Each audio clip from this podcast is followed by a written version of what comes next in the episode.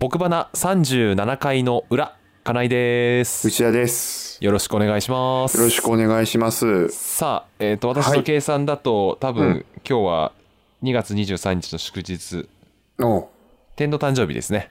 あはいだと思うんですけれども。まだちょっとね冬真っ盛りで、シーズン的にはうん。あのーウィンタースポーツって感じなんですけども、うん。まあ3月下旬から4月に入ってくると私としてはですね、そろそろキャンプに行きたいなというあ、再う開。ん感じにうんうんなってくるんですけれども、うんこれねこの間多分なんかの雑誌をね、うんキャンプ関係の雑誌を読んでいた時に、うん。気なあ気になってね書き留めておいたんですけども、うん。気になる見出しねうん。「実力派女子キャンパー」っていううん謎の単語を見つけましてうん。これはですねあの実力派なの？うん、キャンプをねやったことがある方からすると、もうまずこの頭の3文字が意味わかんないんですけど、キャンプにおける実力派って何ですか？本当だよね。キャンプにおける実力派って何？キ これ俺全くわかんないんですけど。ャンプ検定があるの？うん、俺ちょっと聞いたことないけどねキャンプ検定は。残念ながら。実力派女子キャンパー？うんこれ多分何かの定義があるんだろうね、実力派女子キャンパーと、うん。そうでない女子キャンパえってな何った時にゆるキャンは？ーゆるキャンは実力派女子ゆるキャンパー？でもあれ実力派女子キャンパーだと思いますよ俺はあれ実力派女子キャンパーになっちゃったらもう全部だよね。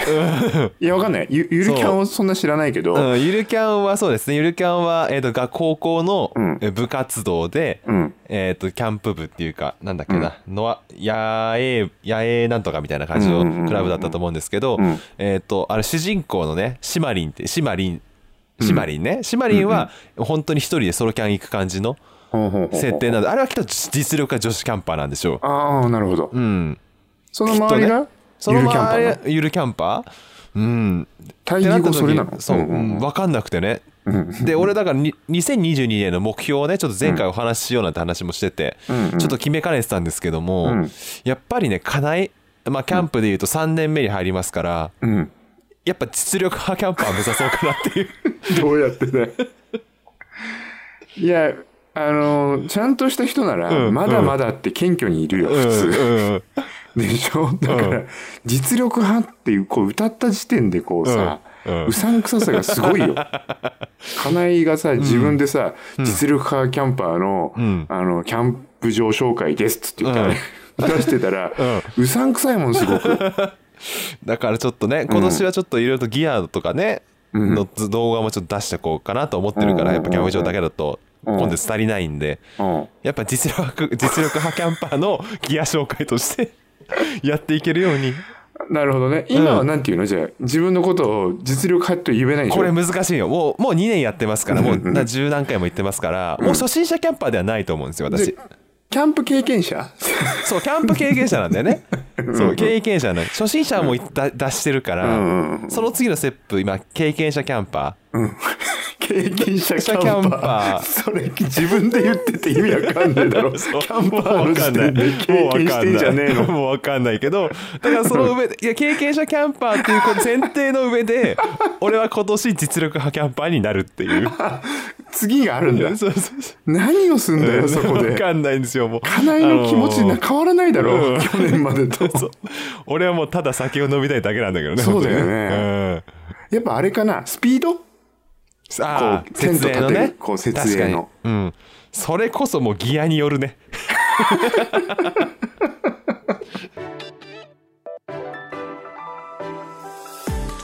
30代の2人のサラリーマンがお送りするおよそ30分間のポッドキャスト番組。それが僕花です。毎回表と裏に分けてお届けしていきます。今お聞きいただいているのは裏ですそれでは改めて内田くんと金井くんよろしく。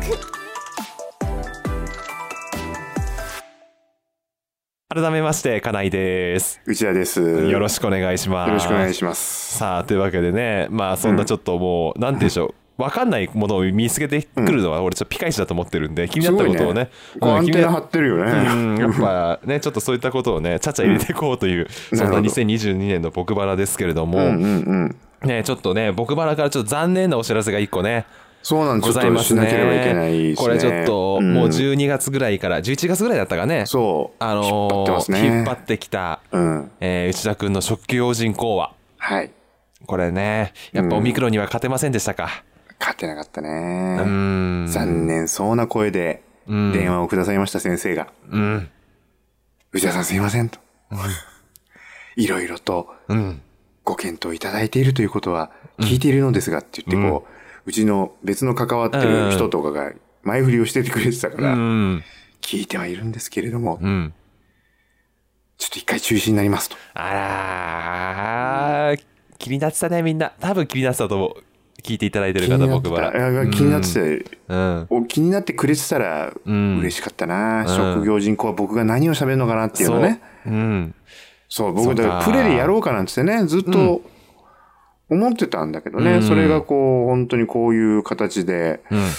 企画が、その本ちゃんの企画がなくなるっていうのがね、うん。ちょっと残念だなというところなんだこれねだから、うんまあ今 YouTube のねまあうん。表でもお話ししましたけど内田君のふるさと納税餃子が、まあ、直近で出るとして、まあ、ちょっと YouTube やっぱちょっと動画足りてませんから、これやっぱり職業人講話をやっぱ動画にするっていうのはちょっと一個ありなんじゃないですかやっぱり。今これだけでやってみる？うん、でうん。初のあれじゃない、ん？キッズ向けじゃない？キッズ向け。キッズ向けってあんの？うんそう。あの動画のカテゴリーがあって、うん。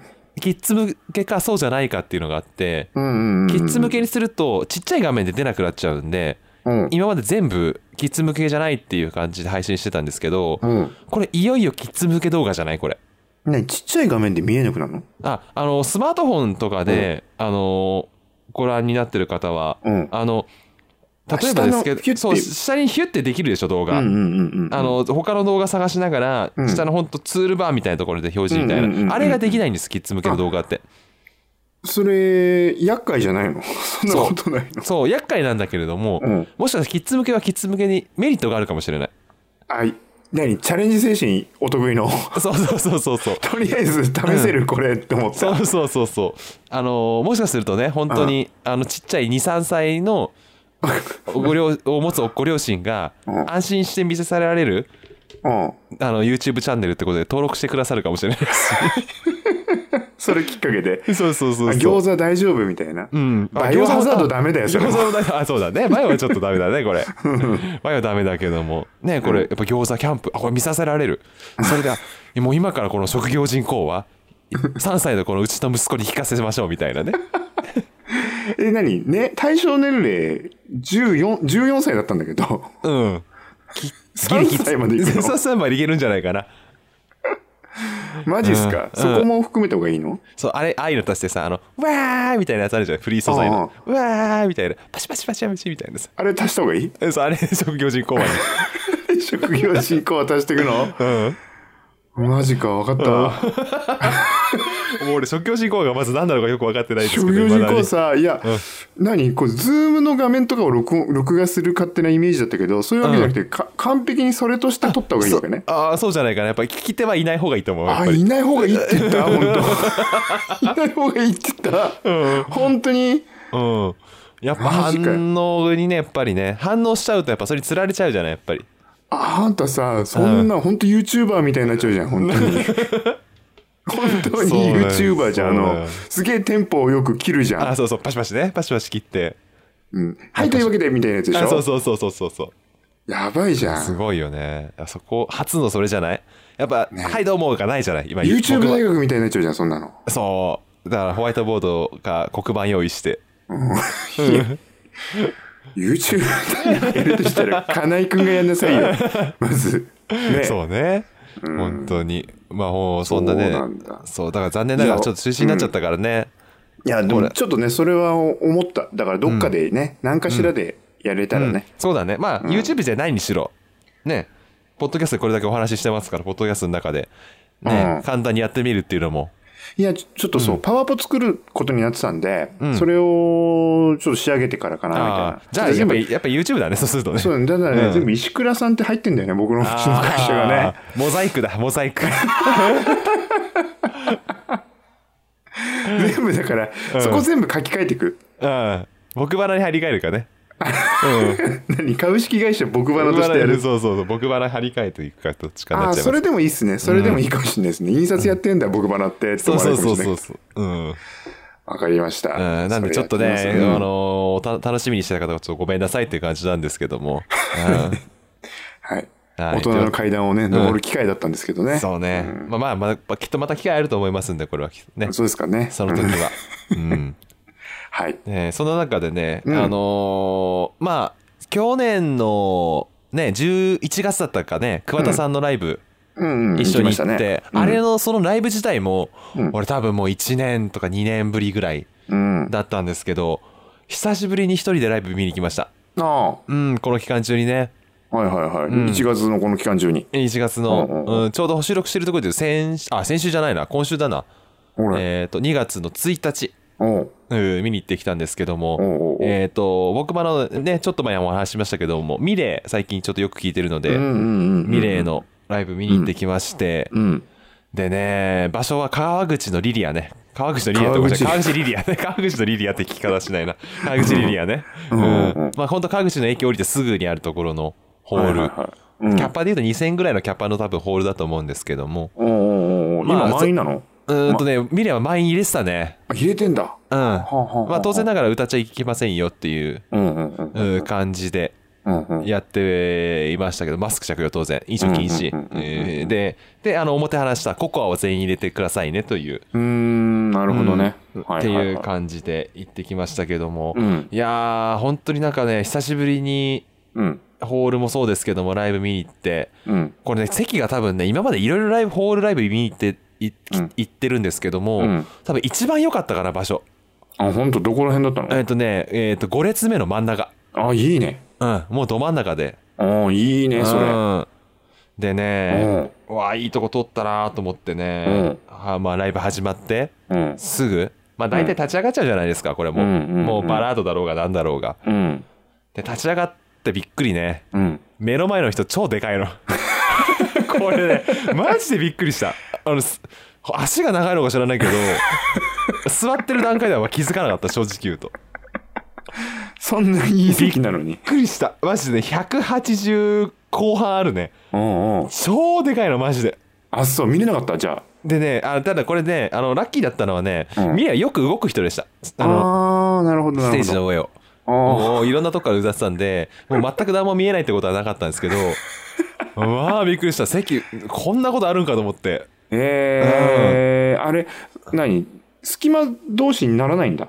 ああホールだから隙間同士にならないんだよね。要は間隔開けてないからもう。う。そう。か、そもそもそういうことか。そうそう。多分5000キャパ以上だと多分間隔開けてとかそういうことしなきゃいけないんでしょうけど。着席をベースに作ってるもんね。そうそうそうそうそうでねあとねあのそのライブでねいくつかやっぱ気になったことがあってうん。うん、これはね、えーまあ、うそのまずじゃあ、えー歌の面から言うと、うん。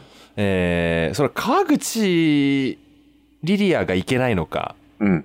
うんそれとも、うんライブのそのエンジニアのがいいけないのか分かんないんですけど、うん。このミレーの歌っていうのは、うん。割とここ高音と低音を張っていわゆる中域のところはウィスパーというかそのハスキーな感じに歌う歌手なので。高音と低音はよく聞こえるんですけどそのハスキーなウィスパーな感じの声が全然聞こえないのマジで。5列嘘目そんそんな5列目で？ほん本当に聞こえなくて。へえ。これ多分シンプルに会場の PA がいけないんだと思うんですけど それもそんなことうちょっとないもんね、普通ね。そうそんなこと俺今まで一回もなくてうんうんうん。これちょっと音響はどこが悪いんだと思いながら聞いてて。音響的にはさ、ああいうホールってどこら辺がいいのかな真ん中のやつああたりが真ん中後ろ真ん中後ろうん。そうだよ。当然ながらその真ん中後ろがいいんだけどもこれ本当にね低音のね あのドラムとベースが強すぎてぜ歌が全然聞こえないんだけどと思いながら嘘でも、ん。いろんな場所で調整するんじゃないの？座ってみて。うん普通はすると思うんだけどね。で特に観客が今歌歌ったりしない環境だから、ん。観客の有無って本来リハーサルで分かるはずなんだけど、うんうんうんほんとびっくりするぐらい中域の声が聞こえなくて。おい頼むよと思いながらあそう。うん、それがね気になったことね。ね。第一でね。あと第二ね。うん。やっぱ川口を埼玉と呼んでいいのか問題っていうのが俺の中であって。おや？うんこれあのー今埼玉公園とした川口リリアでやってるんですけど、うん。もう川口なんてもう一駅隣赤羽でもうほぼ東京みたいなものじゃないですか。感覚としては、ね。まあ、最最南端うん。のい一個だよね。最南端のこう、うん、うん。市の一個だよね。うん。でこれ通常やっぱりさあのー桑田さんのねうん。ライブの言うとごめん楽曲の名前ちょっとごめんすぐ思い出せないんだけど、うん。あの埼玉にア大レンジしたレディーブルースね、うん、の埼玉バージョンを歌って、うん。すごい盛り上がってたじゃない、はいはい。あれは。うん。盛りで上がってました。うん。でまあそういったその埼玉アレンジの曲があるわけじゃないんだけども、うん。まあ当然ながらそのよくあるあるとしてはうん。出てきて「いや埼玉行くぞ」みたいなうんうんうん。あるわけじゃないですかね。うんうんうんうん。それがねやっぱあんま盛り上がってない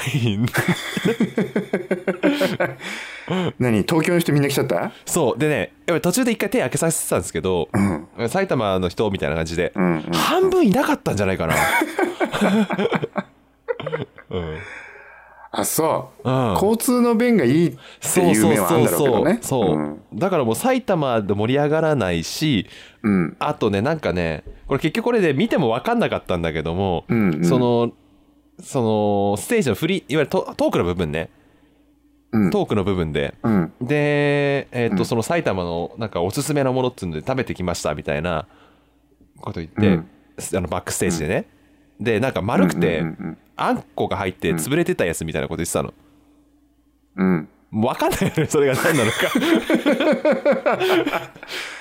なんだろうそれ。通通常やっぱよくあるのはさ十万石まんじゅうとかさ埼玉だとね、うん。あとまあ五家宝とかさ。うん。まあステージ、うんうんうん。まあステージ前に食べることはないでしょうけど草加せんべいとかね。うん。え何？それ平べったいまんじゅう平べったくて潰れたあんこの入ったまんじゅうって言っててそれあれじゃねえか？なんかわかる？あるああ。でっかいのあんだよ。ででっかいのがあるんだ。俺それがね全く分かんなくてみんなポカンとしてて。ああそれもう埼玉県民でもうん。ハードル高いよその。そうそうそうだからもうなんかもう川口リリアでやるライブを埼玉公演としてやるのは結構リスクが高いんじゃないかと思って俺。わかんないけどさ、んあの埼玉公園ってさそれこそ越谷とかさ、そうそうそうだよね。ねうん。あの大宮のソニックとかじゃないの、うん、そうそうそうそそうだよね、うまあ今ソニック使えないっていうのもあって2000キャパっていうのがあんまない。使えないんだ今。今工事中だからねソニック C はね。あそうなんだ、うん。ああそれでなんだじゃあってね本当にねまあ面白かったんですけどね。一体あのお菓子が一体何だったのかっていうことを。いやそれちょっとね出す。ちょっとどっかで出します、それ、うん。か。分からず。うんうんうん。でも本当にねまあライブ本当見に行けて楽しくて。でね何より嬉しかったのがね、うん。あのーまあミレイ一人でやってるんで基本的に言えば全部バンドはサポートになるんですけど、そのサポートのドラムがねムームーンと一緒だったんですよ。おうおうおうもうだから俺としてはあなんか久しぶりにヨッチっていう、ねうん。ヨッチさんって人なんですけどうん。ああヨッチのドラムだと思いながらねえー。なんかこう自分の中でねつながっていく感じがすごい楽しくて。まああ本当そういうのがいいライブをあるとね。サポートメンバーがあれが共通してるとかっていうんだとうん。結構盛り上がったりもあるよね、うん、まあいいライブ本当見られたなっていうそんな久々のライブ体験でしたけども。うんうんうんうんえっ、とね見つかりました。おえっ、とね。うん。あのこれ金井君にこれラジラジオ番組なのにこれ。ああなんだそのなんて言えばいいんだろうな。なん？夜勤が押してあるんだよね。ああわかんない。しかも見たことないわやっぱ俺。これたまにねうち食べんだよ。うん。葬式とかで出んだよこれ。なんでそんななんでそんなもんがバックステージにあったんだろう。いや大まんじゅうとしか言いようがないんだよなこああそう、うん。その話をしてて全く誰もわからないみたいな。うん。そう、れ、うん、あのね大活動っていうところの、うん。えー、まんじゅうがなんていうのこの大まんじゅうっていうのが有名らしい。小川町、へえ、そう多分それだね。うん、全然わかんなくてさ、まあ、普通十万石まんじゅうとかじゃないのかなと思いながら、そうだね、うん、普通それぐらいがね食べやすくていいんだけどね、うん。あれね、うん。うん。っぱさすがのねさすがの面白でしたよ。前も見ましたけどあの、うん。陽キャ陽キャ全開の人なんでミレイはあ。もう本当やっぱりステージのトークも面白かったですよ一人で盛り上がって一人でう笑ってそれのまま流れで歌ってましたから 自己完結できるってすごいね。素晴らしいね本当ラジオ向きの人だなっていうそれは素晴らしいことだと思う。ん本当に。うん受けいないとね、ん俺大丈夫か？受けいなくて、本当に。本当に。職業人口は大丈夫職業人口は。俺なんてもう受けを前提にするんだから、俺も。写真ねリアクション見てこういうね。職業人口はちょっと内田君の職業人口は見て俺も職業人口は作ってみるってのもありだよねあ、そう。うん俺職業人口がまず何なのか分かってないからさ職業人口はでシリーズ作れるよね。本当。いいねそうだね。えーそうそういうのもね。はい私ちょっと先週先,、週じゃないか今週ね収録で言うと今週ああった話でしたけども。俺はね、そういう行ってきたで言うと、うん。えー東京ビッグサイトにうんうん。オミクロンが、うん。なんていうの、強まってきましたっていう、この上り坂。の上り坂のところ。うんんで行ってきたんだけど、東京ビッグサイトで資産運用エキスポってね、行っていいきまして。ね。内田君らしいよね。うちでも話題になってたからね。家内家でもちょっと話題になってましたから。何ですか？えいいまだにちゃんと運用してるのかなっていうのが夫婦の話題で出てたからね。僕の運用状況ですか？そうそうそうそう。今ね、いろいろ手を出しちゃってるから。あーまあそんなことをやっぱ勉強してる意味で。ねうん。え、い行ってこようと。うちの親父と。うん。いいなかなかないよね。親子で職資産運用の話を聞きに資産運用も、あのーそう、なんていうのかな、うちの親父と僕自身が株をまずやってて、うん。あそれでうちのお父さんもやってるんだ。いやいや、最近始めたんですよ。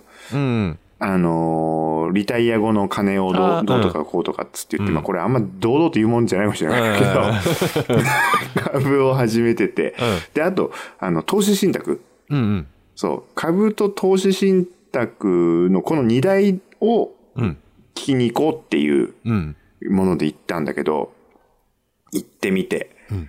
びっくりするぐらいに、あるブースが多かったの。俺ね、そんなに印象なかったんだけど。お、ーブース。いわゆる種類か、あのそう。えっ、と例えばアプリとかそういう意味じゃなくてそれとも NISA とかそういうこと、あーそういうくくりの、うん。例えば、投資信託のうん。関連の企業が集まってます、みたいな、あーうん。ここのくくりの中で、うん。圧倒的に、うん、わかりました？ふるさと納税いや、これはね、投資じゃないんですよ、あれは。あれは違うのか 節税だから、あれはね。ああそっかそっかそう。えー、わかんないなんだろうこれなんか俺は、なんか時代逆行、逆行してるっていうか、そうなんだって感じ。えー、国債とか？ああ、そういうことじゃないんだね。そういうことじゃないうん。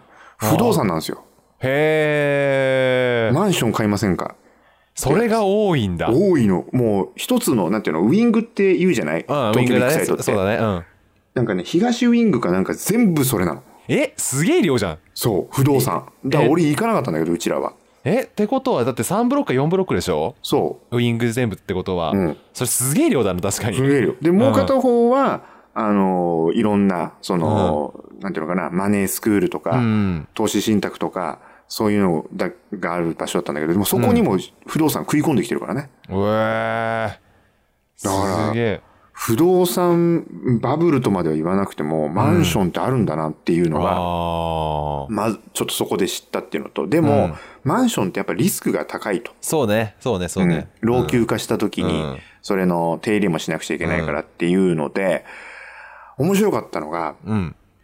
えー、フィリピン投資があるんですよ。あ。海外ね。海外フィリピン株ね。あフィリピン株の投資で、なおかつ、ホテルの部屋、ホテルの部屋をみんなで共同でうん出資して、そこの権利を持ちましょうと。うん。で、まあ今コロナ禍だからあれだけど、リゾートホテルだったりすると、空きがないようにどうにかやりくりをするから、うん。一回あたりのこの、なんていうのかな、えっ、と、宿泊者っていうのは、うん。居続けると。だから、マンションの場合は買わないっていう時が怖いわけよ。買われないっていう。だから、そういう意味で回転があるから、あの、持っててもリスクがっていうような話を聞いて、うん。ホテルありだなっつって。珍しいところを攻めたね。そう、いや、買わないよ。ホテル買わないけど、ホテルっていう考え方としてね。うん考え方があんだっていう、へえ知って。うん。そうなんだ。参加え来て来場者のさ年齢層とかさ性別ってどんな感じなの？えっ、とね、圧倒的に男性が多い。へえ。圧倒的に男性が多くて、見た感じは40半ば過ぎぐらいからうん。5、60。あそこぐらいまでが。うん定年退職した後のことを考えてって人たちが多いんだね。俺と同じ世代かなっていうのはたまにいるけど、うんでもそういうのはなんかマネースクールを見に行ってるとかっていう人が多い。うん。あの、論文の淳がね、うん。あのーパネラーかなんかでいいのそう、うん、っていうか広告塔になってるのがあって、あそこ、それがすげえブース広げて、定期的にセミナーやって、あの、株は、うん。あの、練習をすれば勝てるとかなんとかそういうやつ。はいはいはいはいはいはい。ね、シミュレーションがすごく大事だみたいな話うんをしてたね。ああ、そうなんだ。んそうあ、よくそのエキスポ系は見に行くけど、そういう風になってるんだ。俺が見に行くのは本当雑貨エキスポとかさ、あノの、どっちかね。そう、ノベルティの目線で見に行くことが多いけど、すごいな。人ウィングが全部人用紙になるってことはまずないからさ。そうでしょあう。いやよく見れば不動産の中でもこれってのがあるのかもしれないけどう、ん。大くくりで全部不動産なのよ。ああ。そういうもんなんだと思って、なるほどね。そう。確かにね。今年以降ね、あの、去年までのトレンドと明らかに変わっちゃって、うん。株式市場が。うん。うん。そうなんあだ。の、生活情報というかこう、うんなんかそういう系の話題を挟み込みますよ、やっぱり。うん。あの、去年までは、うん。あの、グロース株っていうのがやっぱり、もてはやされてたんですよ。グロース株。あの、表記上わかるけど、内容は全然わかんない。成長株って言って、だから実績は伴ってないけどとか、これからの実績に期待値ですっていうようなところにうん。投資が、なんていうの、機関のお金が回ってたから、うん。この企業がなんでこんな高値つけてんのとか、うん。まだこんな売上高しかないのになんでこれだけ株価だけ上がってんのっていう状況が起きてたのが去年までだったんですよ。うん。で、その結果何かっていうと、去年中、あの、いわゆる大手とかうん。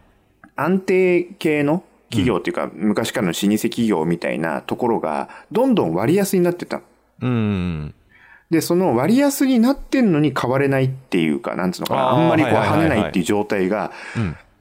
期間結構あったんですよ。うん。だけど、このね、年明け以降の、うん。あのー、2月に、うんあのーアメリカのテーパーリングって言って、こう、うん。金融施策が打たれて、うん。こう、資金が、あのーなんていうのかな、いわこう、あんまり動かないように、うんこう、金融引き締め、うんこう、締め付け政策をやるんですよ。で、それを受けて、うん。そのグロース株が全部、こう、軒並み下がってって、あらら。要は売り、売られまくって、うんで、逆にその割安株に行くっていうことがあるる。状態があるので、うん今からもし始めるとしたら、うん。えー銀行株とか、うん。商社とか、うん。そういうところが安定性が高いとうん。いうふうに聞きましたので、ああ、ただこれ配信されるのが月末だからもう状況変わってるかもしれないけどな。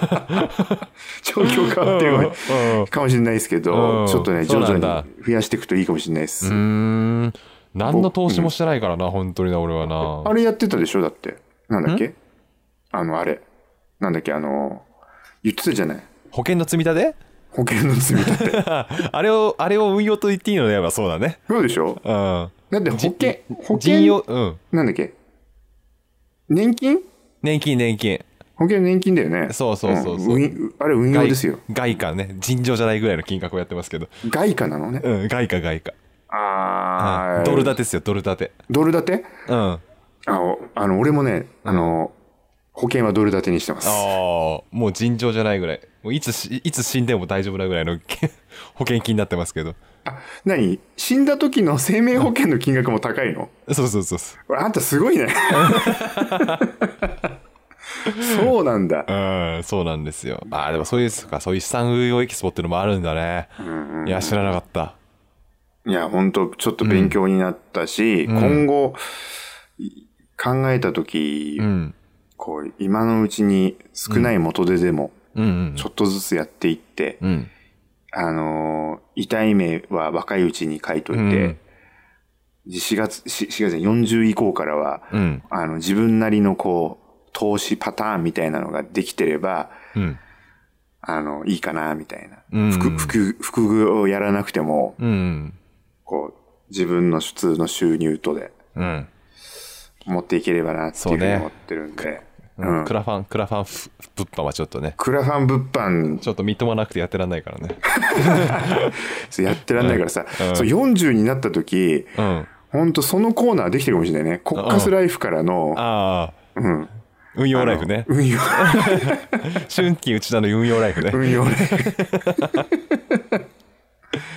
うん。かもね、本当。うん。っていう、ちゃんと頑張ろうと思って。お。はい。思っ宣言にしました、今。おはい。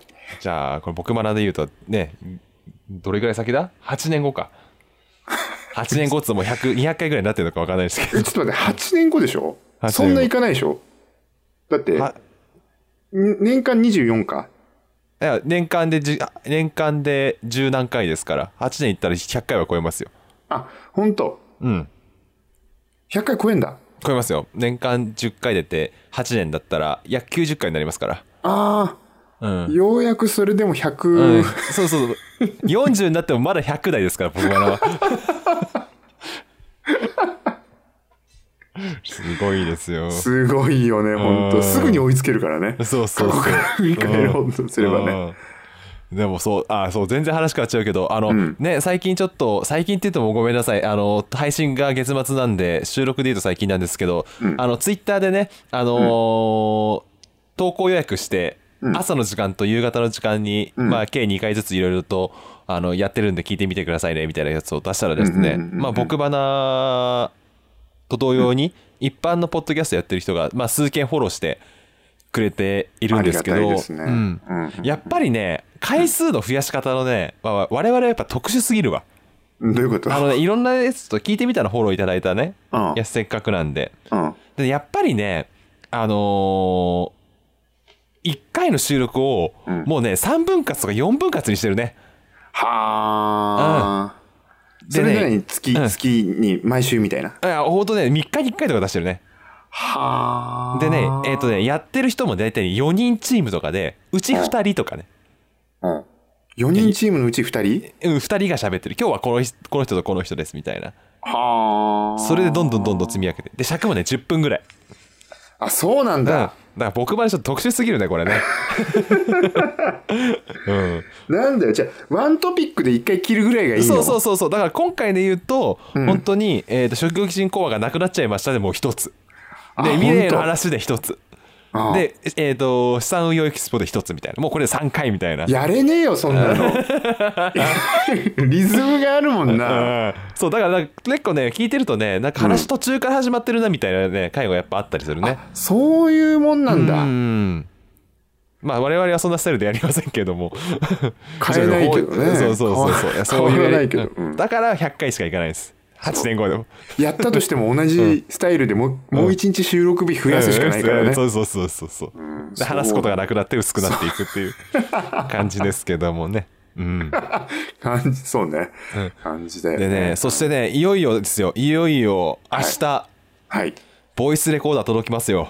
おついに注文していただよ。やっときましたよ、1ヶ月半弱ぐらい待って、うん例の半導体不足でねが。半導体不足でね乗り越えてやってきますけども、これでねあの夕焼けがうん。取りに行けるのもそうですけども、うん。どうですか？なんかねボイスレコーダーを使ったなんか企画うん。なんかいいのありませんかね？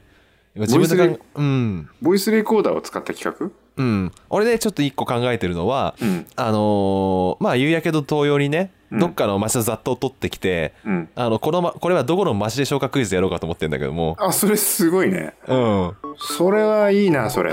回答者内田君でね、うん。やっぱ回答してちょっと3つぐらいに分けてね、うんうんうん。このシーンこのシーンこのシーン。じゃあここはどこでしょうみたいなね、あ、それいいね。うん、そういうのちょっとねやっぱボイスレコーダーせっかく買ったんでね。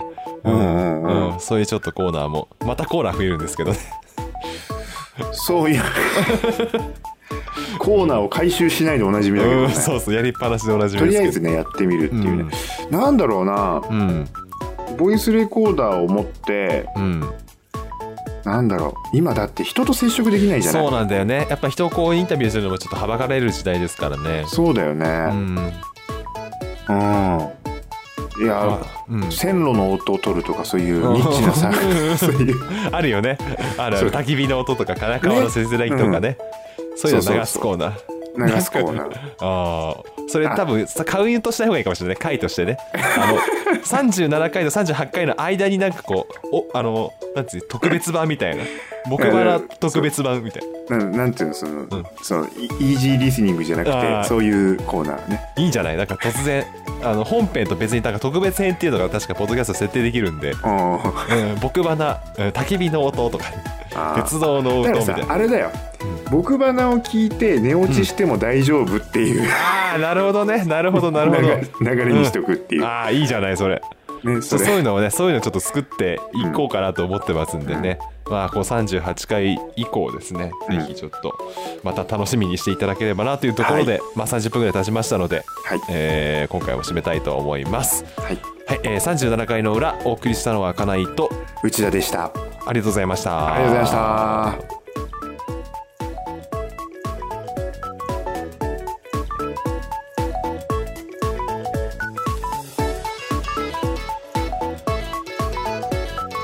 僕花を最後までお聞きいただきありがとうございます。僕花は iTunes のポッドキャストを中心に配信しております。よろしければシェアをお願いします。詳しくは漢字で僕と話で僕花もしくは www.bana.jp で検索してください。Twitter アカウントの僕花のフォローもお願いします。また次回もお耳にかかります。さようなら。